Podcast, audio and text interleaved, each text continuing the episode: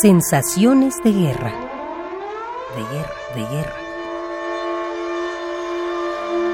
Sensaciones de guerra. Sensaciones. Sensaciones de guerra.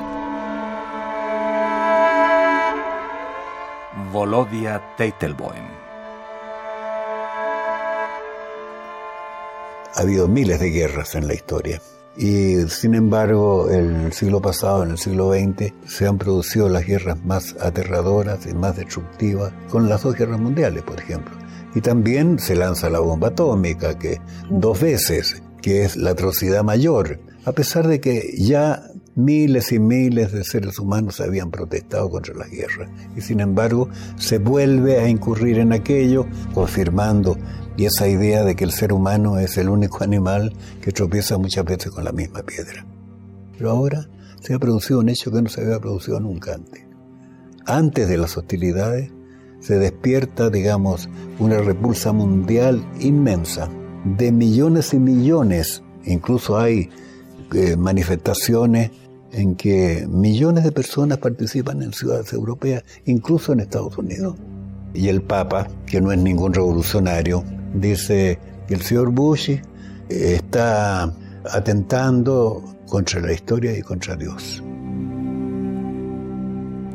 Ahora eh, la utopía está en un mundo mejor, que se traduce en cada época también en proposiciones concretas. Y la proposición concreta en este caso es llegar a un mundo multipolar, en que cada país sea respetado en su propia esencia, no atropellando su soberanía ni su autodeterminación, en que la vida humana sea una categoría que nada puede destruir, salvo el desarrollo, bueno, de su propio proceso natural.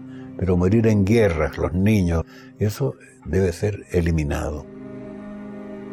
Yo creo que la utopía es un, sueño de la sociedad feliz, muy difícilmente alcanzable pero una sociedad que se oponga a la autodestrucción, yo digo al humanicidio, al suicidio de la humanidad, eso es absolutamente algo que puede compartir la inmensa mayoría de la humanidad. Y es lo que se plantea ahora. Y por lo tanto yo soy un hombre de esperanza.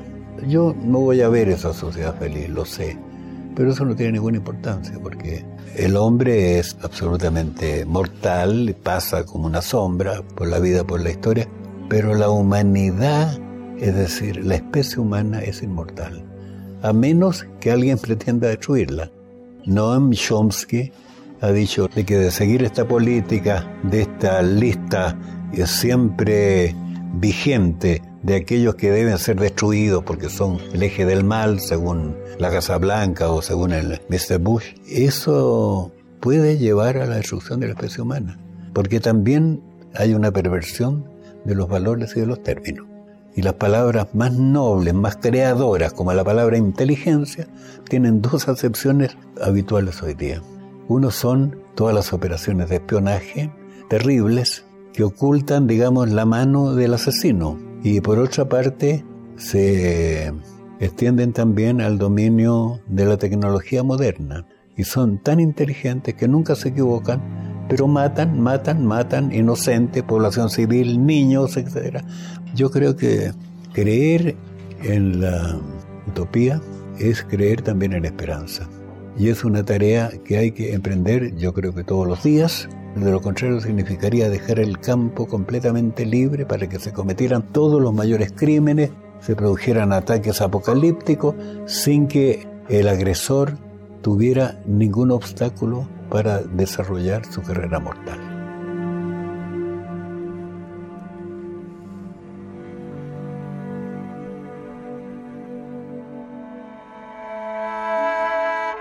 Volodia Teitelboim.